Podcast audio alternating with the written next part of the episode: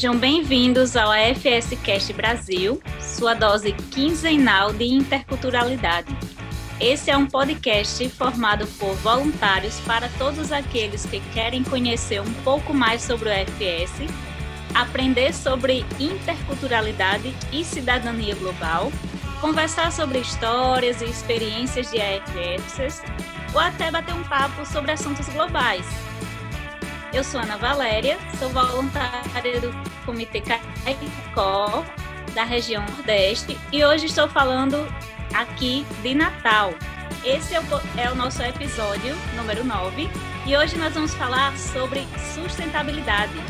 E participaram comigo Bruno Bravo, Jorge Braga e Júlia. Eu vou deixar ela falar o sobrenome dela porque eu não consigo. Vai, Júlia, Mon... é contigo.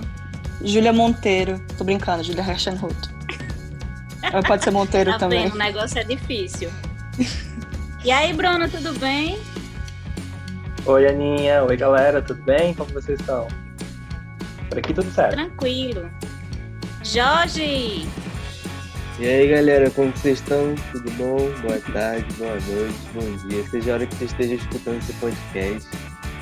Vamos que vamos. Perfeito. Gente, esse tema de hoje, em Sustentabilidade. Estão preparados para falar sobre isso? Vamos lá. É um tema bem, bem complexo, né? Tipo assim, sustentabilidade engloba muita coisa. O que, que você acha que é sustentabilidade para você, Aninha?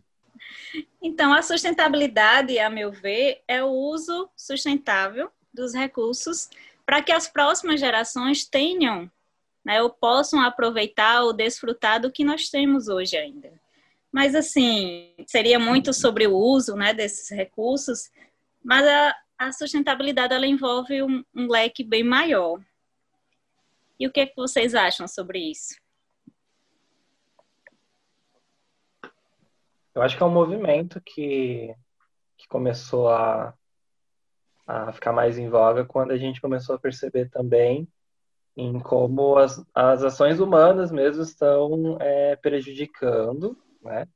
É, a natureza, enfim, o planeta que a gente vive, e vem dessa urgência, né, da gente encontrar alternativas também de, de ter, enfim, um, uma natureza mais saudável, um planeta mais habitável e com e produzir menos impacto ambiental mesmo, para que a, a no, não só as próximas, mas até mesmo a nossa já está sendo muito Isso prejudicada mesmo. por conta da, da, das ações é, que a gente tem, né? Então, é um tema muito importante, muito urgente.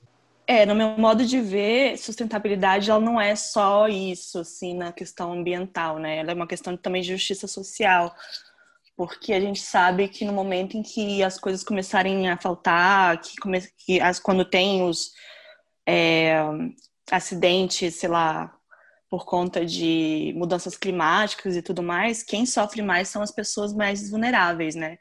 Então, pensar em sustentabilidade é pensar também numa justiça social e numa igualdade, né? Tipo, a gente não pode pensar só no, no meio ambiental, a gente tem que pensar no meio econômico e no meio social também, quando a gente pensa em sustentabilidade, né? Então, é um, como a Aninha falou, é um, um assunto bem abrangente.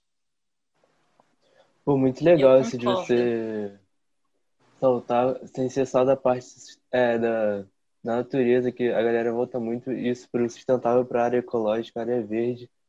E a, o ser humano si, por si só não é, um, não é um ser sustentável, sabe? E agora a gente está começando a refletir porque está tipo batendo na nossa porta esse problema, sabe? Ainda mais com toda essa questão da crise que a gente está passando agora. É, a gente tem que parar para refletir qual é o rumo que a nossa sociedade quer tomar, sabe? qual, qual vai uhum. ser o uhum. futuro que a gente vai traçar, tá ligado? Porque o, o jeito que a gente tá vivendo já tá se mostrando sustentável. O mundo não aguenta, tá ligado? É, eu me lembro, assim, é, de quando eu era criança, que a gente não tinha tanta coisa descartável, sabe?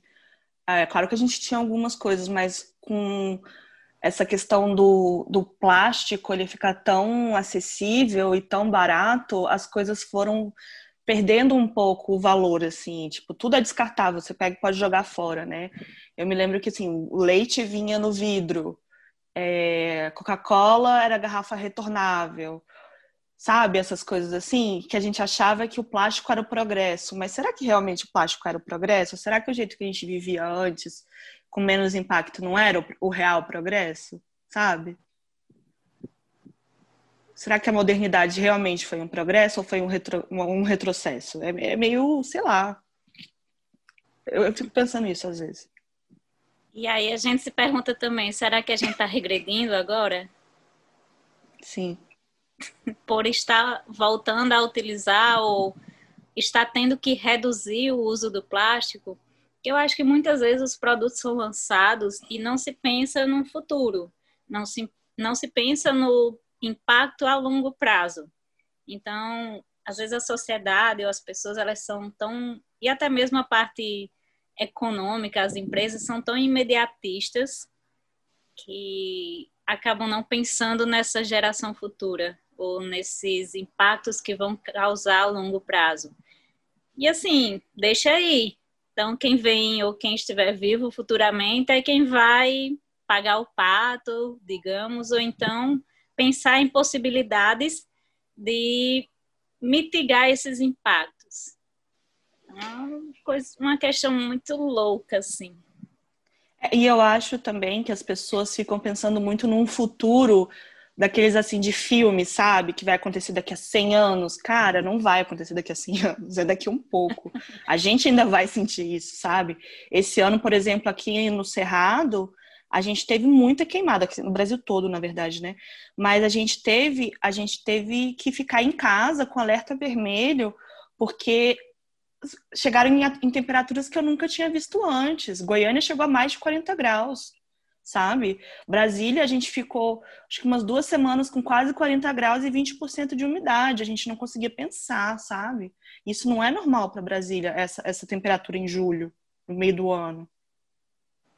Né? Então, não é um futuro, ah, daqui a 100 anos a próxima geração, é a gente mesmo. A gente é a próxima geração que vai ter que lidar com isso. Verdade. Então. Bruno, eu acho que você falou da questão do movimento, né, dessa conscientização, mas teve um outro movimento que também foi bem próximo né, a esse conceito de sustentabilidade, algo que é um pouquinho difícil de ser aceitável também. Quer falar um pouquinho sobre o aquecimento global? Então, é... É, isso, é, eu vou comentar aqui mais as consequências que a gente já tá vendo, né? Já tá vivenciando. Então, assim, desde aumento do nível do mar, aumento de temperatura, derretimento de geleira, enfim, todas essas questões, né, que, que são resultados do, do aquecimento global. É, quando a gente para para pensar, não existem causas é, naturais de todas essas consequências, né? E, então, é uma questão muito comportamental de como a gente está é, se direcionando enquanto sociedade, né? É, nos últimos 50 anos que a coisa começou a desandar mais ainda, né? É, no aumento é, dos gases do efeito estufa, por exemplo. É, e, assim, são fatores que... As fontes de emissão, né? De, desses gases, por exemplo, que a gente vê muito é, na indústria é, do, do, transporte, é, na produção de energia também, né? É, então, assim, a gente vai é, avançando muito a parte é, tecnológica da coisa. É, claro que existem movimentos que tentam linkar de forma que não tenha tanto impacto ambiental, mas eu penso que ainda é uma, é uma consciência que se despertou muito recentemente, historicamente falando, né? Então, é, eu, eu, penso que é muito importante que, quando a gente pensa em empresas, por exemplo, trazer essa questão da sustentabilidade mesmo, né? É, não só focando, claro, nessa questão que eu estou trazendo aqui de, de, de, natureza, mas também é, no nosso bem-estar mesmo, né? Enquanto é, humanidade é uma questão natural, né, que vem sendo catalisada pelo ser humano, a gente pode dizer assim, né? Assim, a, a partir do momento que a gente, não sei em qual foi o, o, destrave em que a sociedade inteira resolveu só acumular, a gente chega num, num patamar insustentável, sabe? Tipo assim, é sempre mais, mais, mais, você quer. É sempre o quantitativo em vez do qualitativo. E, e eu acho que para o futuro a gente tem que repensar isso, porque já claramente está se mostrando como um problema. Agora, como que a gente vai fazer para. Pra... Porque, tipo assim, tem que ser um movimento conjunto. Não dá só para, ah, eu resol... vou resolver mudar. Como que a gente vai.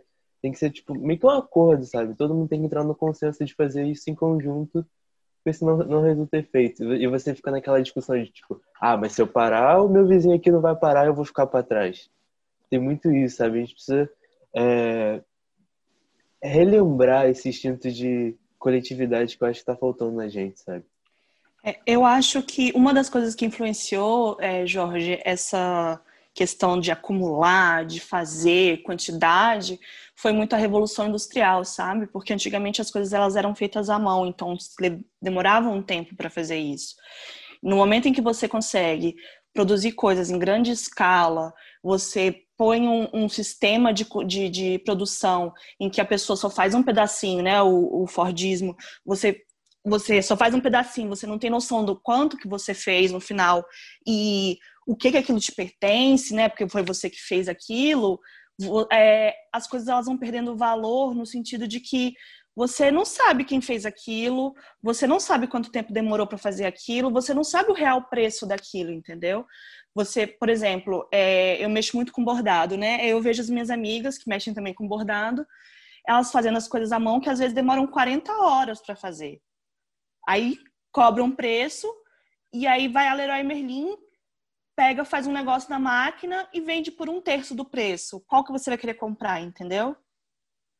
Então, é, a gente tem que também ver se da onde a gente está comprando, da onde a gente está consumindo as coisas que a gente consome, né? Uma coisa que a gente tem o poder na nossa mão é o poder do consumo. E como consumidor, a gente tem que exigir essas coisas. Então, assim, é comprar local, é comprar feito à mão, não sabe artesanal de uma de uma empresa menor, porque as grandes empresas elas não estão tão preocupadas com isso, e elas só vão mudar no momento em que elas perceberem que elas estão perdendo dinheiro, né? Então, eu acho que pode falar. Não, não pode terminar assim, desculpa. Não, eu não, não sei o que eu ia falar. Pode falar. a gente vê muito isso na economia, que você começa a falar assim, parece aquele papo de tipo, ah, a gente tem que ser solidário, não sei o que, todo mundo Sim. naquele meio, naquele movimento assim, tipo, é, vão abandonar o sistema que a gente está, mas não é assim, sabe? Tem que ser um movimento não. de inteligência. As Sim. empresas realmente não calculam. Por exemplo, eu estudo muito economia e tenho o conceito de externalidade. A empresa, ela não calcula o efeito social daquilo que ela produz. Se ela produz a cerveja, ela não vê que ela está poluindo o rio e afetando a galera que consome o peixe, sabe? Então, Sim. tipo, isso tudo tem que ser pensado. Eu acho muito, muito legal que, tipo, é, com os anos tem, tem tido reuniões, conferências para assim, a gente sabe que não tem surtido muito efeito, mas tentar uma união das nações em prol de alguma coisa que você, por exemplo, redução de, de emissão de carbono. Como você, quando você começa a taxar as coisas, você cria um mercado para isso, em que você bota, consegue avaliar realmente o preço da poluição que está causando. E dessa forma você consegue regular as coisas. Porque, tipo assim, na forma natural, não vai para o equilíbrio. Sim. É, não, por exemplo, se você parar para pensar que a gente tem é, empresas que ao invés de, no final, por exemplo, a, acho que a Burberry, no final da, da, da coleção, ao invés dela fazer uma, uma grande é, queima de estoque, eles preferem queimar as roupas para não baixar o preço, você para para pensar que tem alguma coisa errada, né? Na hora que você vê que tem uma, sei lá, Amazon da vida que prefere queimar os, os Kindles ao vender mais barato, sabe? Tem alguma coisa estranha, não é isso? Não é ok, né? E você vai olhar, essas são as empresas que são mais poluidoras, né? É, tipo, a, a indústria da moda é extremamente poluidora. A gente, ela é poluidora na hora de fazer e depois que a gente já compra. Se você tem é, por exemplo, tecido na sua roupa que é sintético, toda vez que você lava, você está soltando plástico no, no, meio ambiente. E a gente não, não, as pessoas não, não sabem disso, a gente não conversa muito sobre isso. Além de outras questões sociais que estão muito vinculadas a essa a esse modo de, de produção deles. Mas Sim. aí o Jorge falando dessa questão de empresas, eu me lembro assim, no meu trabalho, eu trabalho no órgão ambiental do Estado, é, e assim, eu faço a parte de licenciamento, né? Análise de licenciamento para saber se as atividades, principalmente mineração, elas podem ou não, se estão adequadas e tal. E assim, a gente vê muito ainda aquele conceito de que quando você fala em ter uma sustentabilidade, ou falar sobre poluição, falar sobre impacto ambiental, e os empreendedores eles ainda têm muito essa situação de que ah, são os verdinhos, são os ambientalistas que estão levantando aquela bandeira, aquele discurso arcaico e tal. É, esse povinho, não vou falar Sim. em outra, não sei qual outra expressão utilizar, mas assim, porque eles visam apenas a questão do lucro. Eu preciso daquele recurso ali, vou fazer tal produção para ganhar. E aí não pensa na comunidade que está no entorno, não pensa nos recursos ou até mesmo nos próprios rios ou um poço que tenha naquela propriedade. Não vai pensar nisso, ele vai pensar unicamente em ter de volta o investimento que ele fez. Isso às vezes é muito complicado. Você tentar colocar na cabeça de uma pessoa que nos estudos que ele apresentou, né, pelo menos, que são consultorias que fazem, mas de certa forma a gente sabe que o cara não vai fazer aquilo na prática. Ou a gente uhum. imagina que ele fosse e tal. Os estudos são muito bonitos, mas infelizmente na prática não acontece isso. Não tem uma mitigação e muito menos uma recuperação. São poucas uhum. empresas que realmente zelam ou prezam por isso.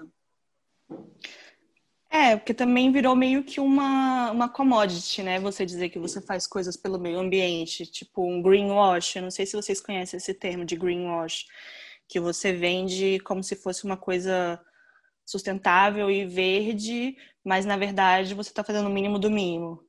Você não está fazendo nada demais, né? É só para vender Cara, mais caro. O problema é que eu acho que esse pensamento ele não é inteligente e não é eficiente, porque o movimento de conscientização é claro que ainda não chegou aqui, mas na Europa a gente já tem casos da, da população fazendo pressão para que a importação das commodities de carne deles não veio de, de origem de países que desmatam, o que afeta diretamente nós brasileiros. Então, tipo, as empresas, cada vez mais, elas vão ter que se adequar, sabe? É um movimento que tá vindo, tá chegando agora, e as pessoas e elas têm que se ligar disso para conseguir se adaptar, que é o futuro, sabe? E a gente já tem, tipo, estudos que eles chamam de práticas ESG, que é em relação a políticas sustentáveis, que, que já estão mostrando que as empresas que conseguem se adequar a esses meios, elas ficam menos voláteis. E o que, o que é muito interessante para eles. Claro que se você botar na conta, fazer conta de padaria, realmente não vai fechar agora. As empresas vão ter uma perda. Mas é uma perda que você. É uma perda agora que você visa no futuro, sabe? Tem que ser uma coisa inteligente. A gente tem esse pensamento muito imediatista das coisas. Tipo, eu quero o resultado agora. A gente tem que começar mais a pensar no futuro, que os resultados são sustentáveis quando você tem uma mente pensando no futuro. Sim, é uma coisa que eu percebo muito no, na, na área, na minha área de na minha profissão, né? É, desculpa. É uma coisa que eu percebo muito na minha área de atuação, né? Arquitetura. As pessoas, elas não querem fazer estratégias na casa delas, assim, eu tô dizendo numa, numa, questão micro, né?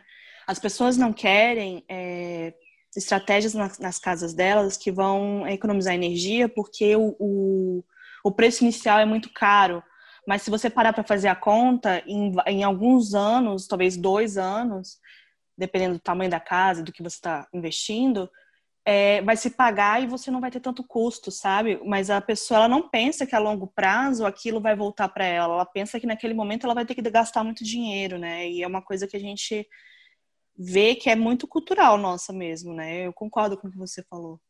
Outra coisa que eu também, é, enfim, escutando toda essa questão que vocês estão trazendo principalmente é, com a visão das empresas e como, é, enfim, como elas se comportam enquanto é, meio de produção mesmo, né?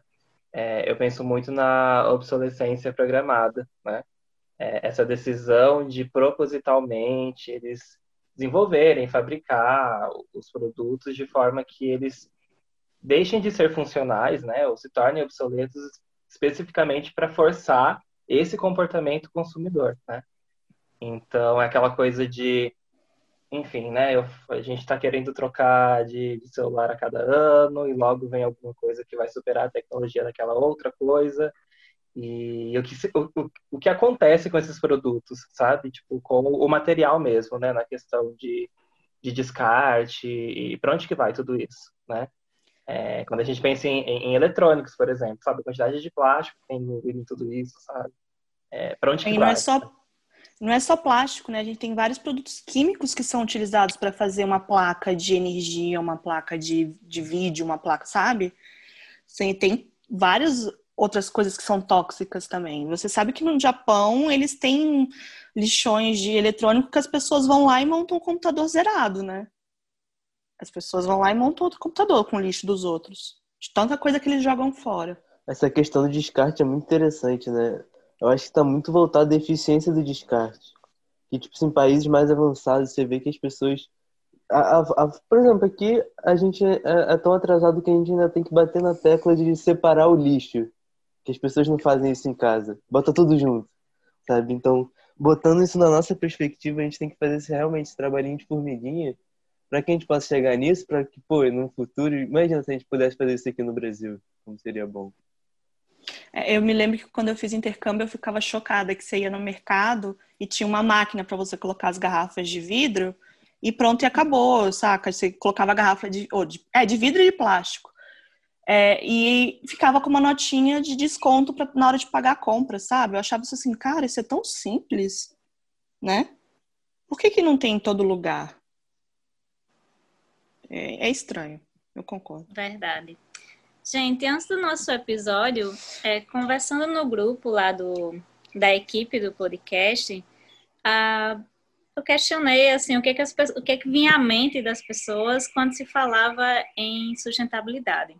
E a gente ouviu, ou algumas pessoas escreveram algo bem bacana, assim, de ah, o que vem na mente, uma consciência, questão do veganismo, da mudança de hábito, de um consumo mais consciente, responsável, a questão da reciclagem também foi falada, o reaproveitamento, a melhoria da, de matéria e processos.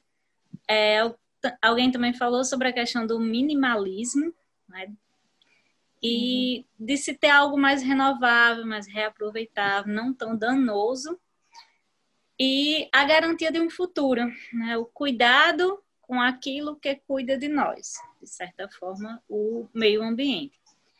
E assim, eu acho que na nossa conversa a gente também falou um pouquinho sobre os três pilares que sustentam, não sei se seriam sustentam a sustentabilidade, mas enfim, a sustentabilidade em, em conceito, é, essa palavra, né, a sustentabilidade, vem do, do latim, que é a questão do do verbo no latim que significa sustentarem. E aí, essa palavrinha do latim, sustentarem, ela significa sustentar, apoiar, conservar e cuidar. E aí, me vem à mente também, ouvindo também essas pessoas, se a sustentabilidade ela não estaria muito é, vinculada à questão da educação, porque assim, não se tem uma consciência do dia para a noite. Você vai aprender, você vai. Acho que desde criança a gente tem a nossa formação em si. Então, eu queria ouvir de vocês o que, é que vocês pensam sobre isso. Eu acho que, sei lá, é, conforme a gente vai também é, crescendo e estudando também, né, pegando esse gancho aí com a educação, é, eu acho que a gente vai começando a entender também que quando a gente pensa em, nat em natureza e meio ambiente, acho que a gente tem é, essa prerrogativa, é, esse paradigma de que, tá, é natureza, como se a gente tivesse muito, tipo, desvinculado disso, como se as pessoas não fizessem parte, né?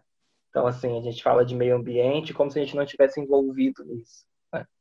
É, eu acho que é, é realmente falta de, de consciência de si e como que essa interação de ser humano e natureza, né? Como que a gente é, a relação que a gente tem é, no meio de tudo isso, os impactos que a gente causa, né? E como é, é realmente uma questão de, de ação e consequência, né? Então, a questão da educação, é claro, a gente tem, é, infelizmente, um déficit de educação né, é, no Brasil, que é uma problemática mesmo, né, é, nacional. Mas se a gente tivesse esse olhar, né, é, se a gente estivesse ali né, na escola trabalhando essas questões, eu acho que seria mais fácil da gente fazer uma mudança significativa é, de comportamento social mesmo, né? É, e de responsabilização né, desses atos, porque daí é aquela coisa, né? As pessoas não costumam entender a problemática disso, as empresas continuam agindo sem essa regulamentação. Tudo bem que existem movimentos de empresas que também são preocupadas com isso, mas, enfim, né? É, sempre tem um outro interesse secundário por trás, né? Então é isso. Acho que, em resumo, se a gente tivesse é, essa coisa de pensar sobre desde o começo, trabalhar lá na infância com questões lúdicas, a, a, a, lembrança que eu tenho, assim, tipo, da escola, assim, quando eu era criancinha, trabalhando questões de meio ambiente, beleza, até acontecia, sabe? Mas conforme a gente vai crescendo, parece que isso vai ficando para lá, né? A gente foca em outras coisas e, enfim, é uma questão totalmente é, relevante que às vezes acaba ficando de lado, né? Quando o assunto é educação. É, eu, eu, no meu caso, a minha história é um pouco diferente porque eu sou filha de ambientalista, né? Então, o rolê aqui já é um pouco diferente. Desde os anos 90 que eu fico angustiada com o futuro do planeta. É, minha mãe, desde criança, ela fala que já tinham previsões, que já tinham estudos, mas eu acho que eram estudos e previsões muito elitizadas, uma coisa que não saía da academia, sabe? Então, eu, eu além do que o Bruno falou, eu acho que a gente tem que ter uma democratização da, da, das informações, sabe? Porque eu vejo que as coisas não chegam para todo mundo, né? Por mais que você tenha o acesso ou não à escola, tem coisas que não chegam para todo mundo, só chega para quem está na academia. E isso, ao meu ponto de ver, é, é, é, meu ponto de vista, é muito prejudicial, né? Porque a gente já podia estar tá tendo essa, essa esse debate há muito mais tempo como sociedade, né? Não como pessoas que trabalham com isso. E eu entendo que no momento, como a gente vive num sistema em que o dinheiro é o que importa, é, o que a gente pode fazer como pessoa, né, não como conjunto, é começar a escolher o que a gente vai consumir mesmo, sabe? É, ir atrás, pesquisar como é que é aquela, aquela empresa, se tem denúncias atrás é, é, daquela empresa, se aquela empresa ela, ela produz lixos, se ela tem é, selo de reciclagem, né? Existem alguns dispositivos que você pode ir atrás, né? Tem o selo Eu Reciclo, que mostra que aquela empresa ela tem uma logística reversa com os produtos dela, ou seja, as embalagens elas são recompensadas de alguma maneira nem que seja recolhendo essas, essas embalagens ou plantando árvores ou o que quer que seja, né? Tem vários tipos de coisa que podem ser feitos. É, existem aplicativos para você ver se aquela, aquela empresa ela usa trabalho escravo. Tem como você ver, tem outro aplicativo que você consegue ver se os produtos é, de beleza que você está usando, se eles têm microplástico, né? Porque muitos dos produtos que a gente usa para limpar o rosto, para fazer esfoliação, aquelas bolinhas que tem no, no, no, no produto, elas são plástico, elas não são, é, elas não dissolvem no meio ambiente. E a gente acha, ah, não, é só meio ambiente, né? Não é com a gente, é que nem o Bruno estava falando, a gente, né? Fica uma coisa meio eles lá e nós aqui. Mas todo mundo consome plástico. É, a estimativa é de que a gente tenha em média, um cartão de crédito em plástico dentro do nosso corpo, circulando no nosso corpo, né? Então, não existe eles e, e, e a gente, existe todo mundo num só, é, é um sistema só, né? Então, eu concordo que a gente tem que pensar mais sobre isso, a gente tem que educar mais as crianças sobre isso, mas, ao mesmo tempo, é, também tomar muito cuidado, com, principalmente com as crianças, para não deixá-las com muito medo, né? Porque eu vejo pela minha filhada que às vezes ela tá tendo angústia de que o mundo vai acabar muito cedo, sabe? E ela vai ficando muito mal. A gente tem também que ver como é que a gente vai trazer isso para as crianças, sabe? Mas eu concordo que tem que ser assim é, discutido e tem que ser assim ensinado. A gente pode resumir isso que, isso que você falou como se fosse uma cultura sustentável, né? As uhum. pessoas têm que ter isso como cultura, que assim, e como se vai passando para frente, as pessoas que vão estar tá em cargos de liderança já vão ter essa cultura e vão implementar, sabe? Uhum. Mas que você saltou no final, eu acho fundamental e tem que, e tem que ser ressaltado, que é as consequências psicológicas que está tendo nessas crianças, né? Cada vez mais você vê crianças mais jovens com problemas de... Pô, agora com a, com a, com a pandemia, com a quarentena, gente com depressão, os casos de depressão que aumentou, casos de feminicídio também as mulheres ficam presas em casa com o marido, sabe, esbarra tudo. É um problema que gera um problema aqui, mas tem um efeito catalisador enorme na nossa sociedade, né? É, por isso que a gente não pode falar que é só ambiental, é social também, né? Porque no momento em que você se tranca dentro de casa com a pessoa que te que te violenta, ou então você está preso de, em casa sem esperança de quando é que isso vai acabar, vendo tudo acontecer, o social também fica abalado, né? E a economia também, no final das contas, acaba fica também abalada. E a gente tem é, também que ver que a ONU tem há algum tempo já está tentando mudar isso, né? Tem os, os. Ai, meu Deus, como é que é o nome do. Aninha? É, peraí. Ah, eu ah. acho que os objetivos não é da ONU? Isso, isso exato os objetivos da ONU, que é para fazer com que a gente é, consiga, de alguma maneira, reverter tudo isso que está acontecendo, né? E um dos objetivos é a questão ambiental, tem o outro objetivo de acesso ao estudo, né? Tem objetivos de é, diminuição de violência contra a mulher também. Então, tudo isso está interligado. Sim, e inclusive trazendo para nossa realidade de AFS, né? De certa forma a gente está inserido também nesse universo, a gente também tem essa questão dos, do quanto as organizações elas podem estar contribuindo e devem contribuir para isso. É, eu lembro que o FS, é, em um dos seus projetos, eles, ele colocou a questão dos, desses objetivos da ONU. Então, dentro desses objetivos foi feito um calendário e até muitos comitês se envolveram, é, fazendo ações mês a mês em relação a um dos objetivos. Isso foi muito bacana, assim. Reflete como as pessoas, é, por uma ação simples, eles conseguem se envolver, eles conseguem estar tá gerando, de certa forma, um, um conhecimento para os demais. Quando você envolve os intercambistas, você está fazendo uma, está dando uma lição para eles e de certa forma está dando um retorno também para aquela comunidade ou para aquela organização que foi feita parceria. Aí eu lembro do pessoal da Axé recolhendo lixo nas praias, fazendo uma limpeza. Então, quantas praias nossas aqui a gente não vê essa questão de, de tanto lixo que é jogado? A galera vai para se divertir, ter um momento de lazer, mas tipo, deixa seu lixinho lá. E quantas notícias a gente não tem também? Acho que Júlia falou do, do quanto de plástico tem no nosso organismo, mas também dos animais.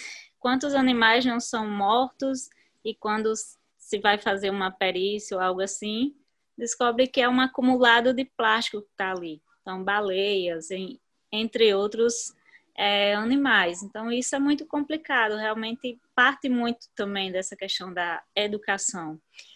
E o AFS tem esse papel também, enquanto organização, por causa da sua missão em si, né, do aprendizagem intercultural. Então, essa questão dos objetivos da ONU estão muito alinhados também. Bom, pelo menos é o que eu penso, quero ouvir vocês.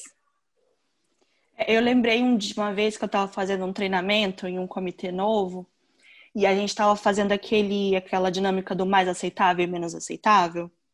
Sim. E uma das, da, é, alguma das dinâmicas, é, uma das fotos era um pássaro, é, acho que num desastre de petróleo, né? Que ele tá todo sujo e tal.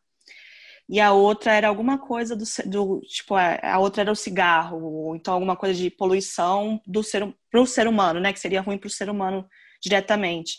E aí eu lembro que o voluntário falou que é, tinha colocado o do o do humano mais para frente porque ele era mais importante do que o do, do animal. Aí o meu argumento foi, né? Porque na verdade aquela, aquela dinâmica não tem um certo e errado e tudo que eles falarem você vai dialogar ao contrário, né? Você vai argumentar ao contrário. Aí eu falei, tá, beleza, ok. Mas você já parou para pensar que o ser humano é, ele não é tão necessário assim, que o animal ele consegue viver sem o ser humano, mas que o ser humano não consegue viver sem o animal e a natureza? Né? Então, assim, é, será que a gente é tão mais importante que todo o resto? Não é, né? Eu acho que a gente está mais para uma igualdade, porque a gente não vive sem eles, e eles vivem muito melhor, provavelmente, sem a gente. Né? Que nem tem um. Eu não sei se vocês já viram um seriado que é como é que seria o mundo se os, os humanos é, não existissem mais. Que aí é basicamente o mundo é, se refloresta todinho sozinho e se recompõe e tá tudo tranquilo. Seria perfeição, Quero colocar né? na lista. né? Eu e os meus documentários, não é mesmo, pessoal? Jamais para ser atendida, né? Fica a dica aí pro pessoal. Sim. Eu vou descobrir o nome, eu não me lembro.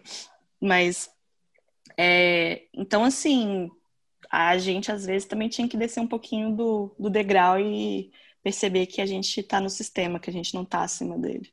Verdade, gente. Eu estava aqui, tipo, lembrando os objetivos da ONU e tal para o desenvolvimento sustentável. E me veio à mente a questão da energia também, gente. Então, o Brasil é, é um dos principais mercados, assim, com grande potencial para a instalação de energia solar, energia eólica. Então, são energias que são, de certa forma, mais limpas, mais acessíveis. E lembrei da questão também do Amapá. Caramba, ah, que situação, é uma crise assim que se repete. Não é a primeira vez que está acontecendo, mas eu acredito que seja mais longa. E aí parece que o Brasil, assim, mesmo com tanto potencial, mas não consegue resolver esse problema que é histórico.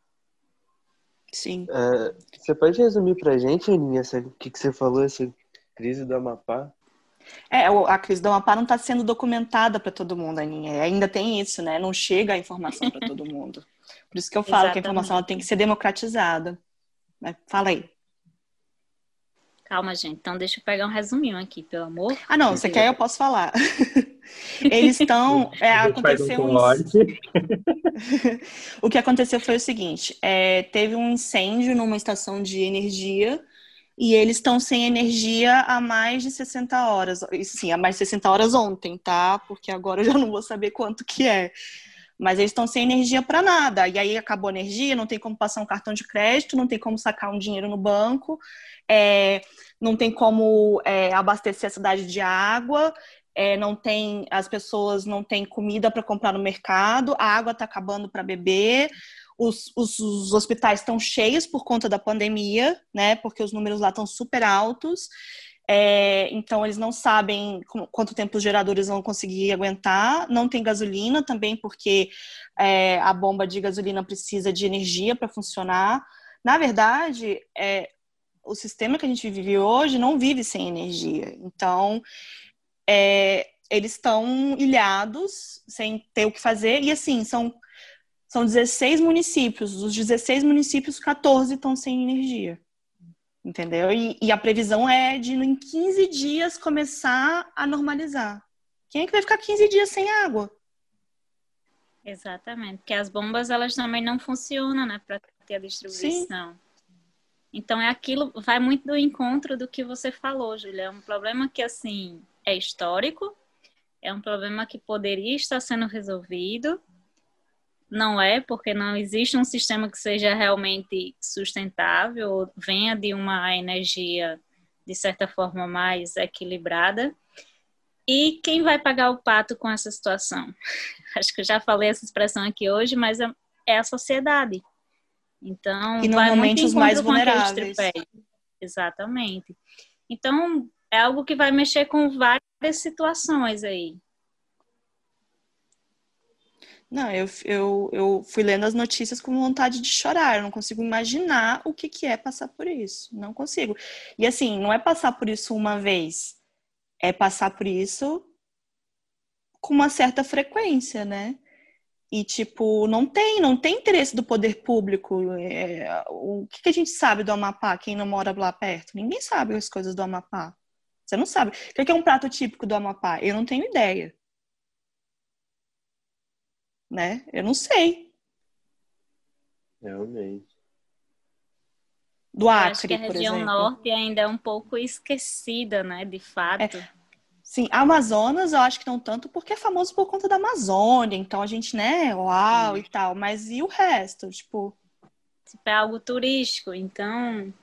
Sim, o que, que você come? É divulgado, no... é propagado. Sim, sim. O que, que você come lá? O que, que é o, o, o, o, típico? É, lá é quente? Lá é muito frio? Como é que é o tempo, a temperatura lá? Não sei, tipo, por um acaso Lá eu é sei, muito mas... quente, está bem mais não, próximo da linha do Equador. Quente. Sim. não, não, de... é, não, eu ia fazer uma piada aqui que não pode, porque é política. É... Não, que eu ia falar que neva, você não lembra?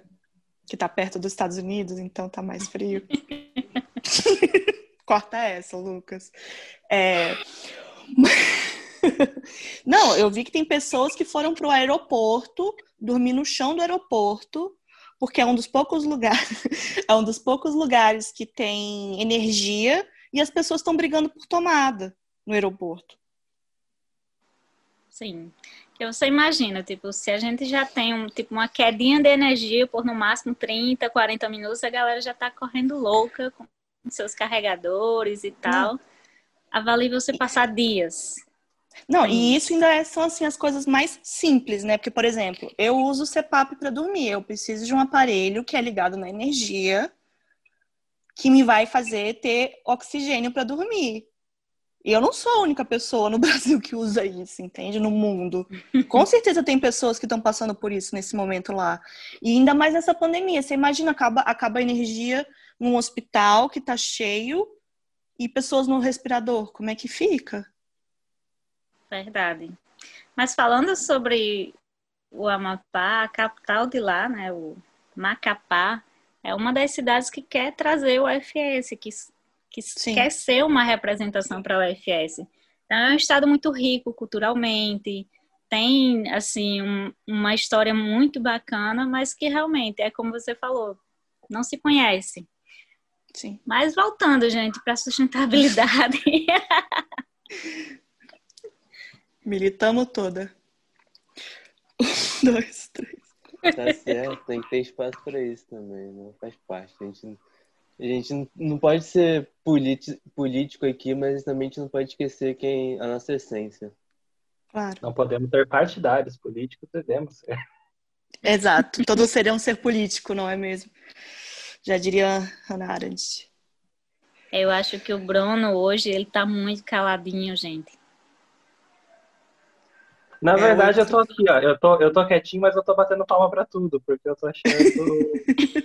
Sabe, eu tô aqui. É isso mesmo, Aninha, é isso mesmo, Júlia. É isso. então, pra não ficar redundante, enfim, falar a mesma coisa que vocês, eu tô aqui, ó, concordando. Mas, mas é isso. Sabe? Mas aí agora você pode falar e a gente concorda com você. Eu acho que a gente já falou dos três pilares, né, gente? Do econômico, Sim. do social, Olha, esqueci o outro. Ambiental. repetindo, repetindo. então, gente, eu acho que a gente já falou um pouquinho sobre os três pilares ou as três dimensões da sustentabilidade, que seria o ambiental, a dimensão econômica e também a social.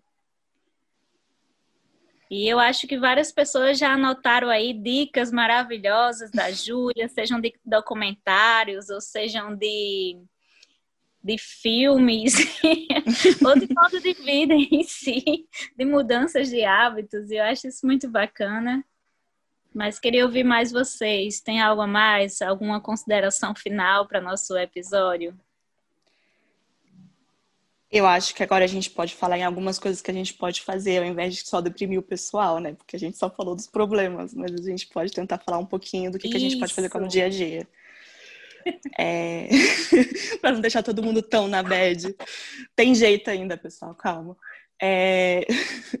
eu acho que uma coisa que a gente pode começar a mudar, que eu já falei 500 milhões de vezes, é o nosso consumo do dia a dia mesmo, sabe? Por exemplo, é... shampoo, é... o algodão que a gente limpa o rosto. Eu, por exemplo, agora estou fazendo disquinho de algodão para limpar o rosto, né? Que é reutilizável. É eu acho que foi com os meninos, quando a gente estava conversando outra vez, eu mostrei meu shampoo sólido, meu condicionador sólido que não tem embalagem. Achei incrível, velho. Inovador, sério. Muito bom. É... E eu acho legal você citar também a questão do, é, da acessibilidade, assim, pensando em valor mesmo desses produtos. Porque Sim. geralmente as pessoas se afastam muito dessas ideias partindo do pressuposto de que são produtos mais caros por serem menos acessíveis, etc. Sim. É, assim, Mas é eu aquela acho história. que isso, Pode Bruno, falar. só um minuto, Julia. Eu acho que essa questão é porque estão se levando também o lado da sustentabilidade muito capitalizar, capitalizar. Não vou conseguir falar essa é, Virou uma commodity. Virou uma commodity, Isso, porque, né? Assim, você coloca o selo de que é sustentável, você faz todo o marketing de que aquele produto é sustentável apenas por dizer. e aí eleva o preço do produto. Então, Mas é existem é muitas gente... empresas e acabam Sim. sendo um, um marketing ruim para as empresas que realmente fazem um produto sustentável. Isso, mas assim, é, é que a gente chama que na verdade não precisa ser assim, né? Porque a Ju ela trouxe esses exemplos de que são produtos que eram é, acho que mesmo valor ou muito parecido com produtos comuns, né? né Sim. É, por exemplo, mas isso que a Aninha falou de ficar mais caro é o que a gente chama de greenwashing, né? Porque você agrega o valor de que é, é verde, é um produto sustentável, e aí por isso ele tem que ser mais caro, porque ele é mais difícil de ser fabricado, mas isso não é verdade em muitos casos. Esses produtos que eu uso, eles são de uma marca aqui de Brasília né? É, mas existem várias marcas no Brasil inteiro com diversos preços, né? O shampoo que eu compro, ele é 20 reais, mas duram dois, três meses, né? Então, não é tão mais caro assim. É, eu, o condicionador, mais ou menos a mesma coisa. Então, tem que procurar. E agora, com a internet também, é, cada vez mais você tem mais acesso de coisas para para de coisas de, que não tem no seu no seu é perto de você, né? Aí é realmente, talvez com o o frete fique mais caro, mas por que não começar a exigir que os que os estabelecimentos que tem perto de você tenham esses tipos de produto, né? Por que não começar a ir atrás, pesquisar como é que funciona, se é difícil de fazer e começar a fazer para vender também, né? Porque tem alguns que são simples de serem feitos e, e tem muitos cursos também disponíveis para, fazer e alguns até de graça. Então, é, vai um pouco também do que a gente tem que ir atrás e, e pesquisar mais, né? É, não sei, quem sabe depois a gente pode conversar com o pessoal da, da comunicação e se acharem legal, a gente pode fazer um post sobre essas coisas para o pessoal pesquisar melhor, entendeu? Tipo, nome de marcas e coisas assim, e produtos desse jeito. Mas é tudo uma questão de procurar. Os meninos ficaram muito, muito chocados quando eu falei que eu usava pasta de dente, que não era pasta de dente, era pó dental, né? Que é um pozinho que você põe na, na escova de dente e usa, porque aí você não tem a embalagem da pasta de dente. Então, é porque tudo, cara, imagina, cada shampoo que você usou na sua vida, o pote ainda tá no lixão. Ele não foi desfeito. Ele ainda tá lá. Cada escova de dente que você usou na sua vida ainda existe em algum lugar. Né? Então, são as coisas que você tem que pensar, que são pequenas ações que você faz agora, mas aí você já mostra para os seus amigos e aí seus amigos já param para pensar e aí vai para um podcast e conversa sobre o assunto.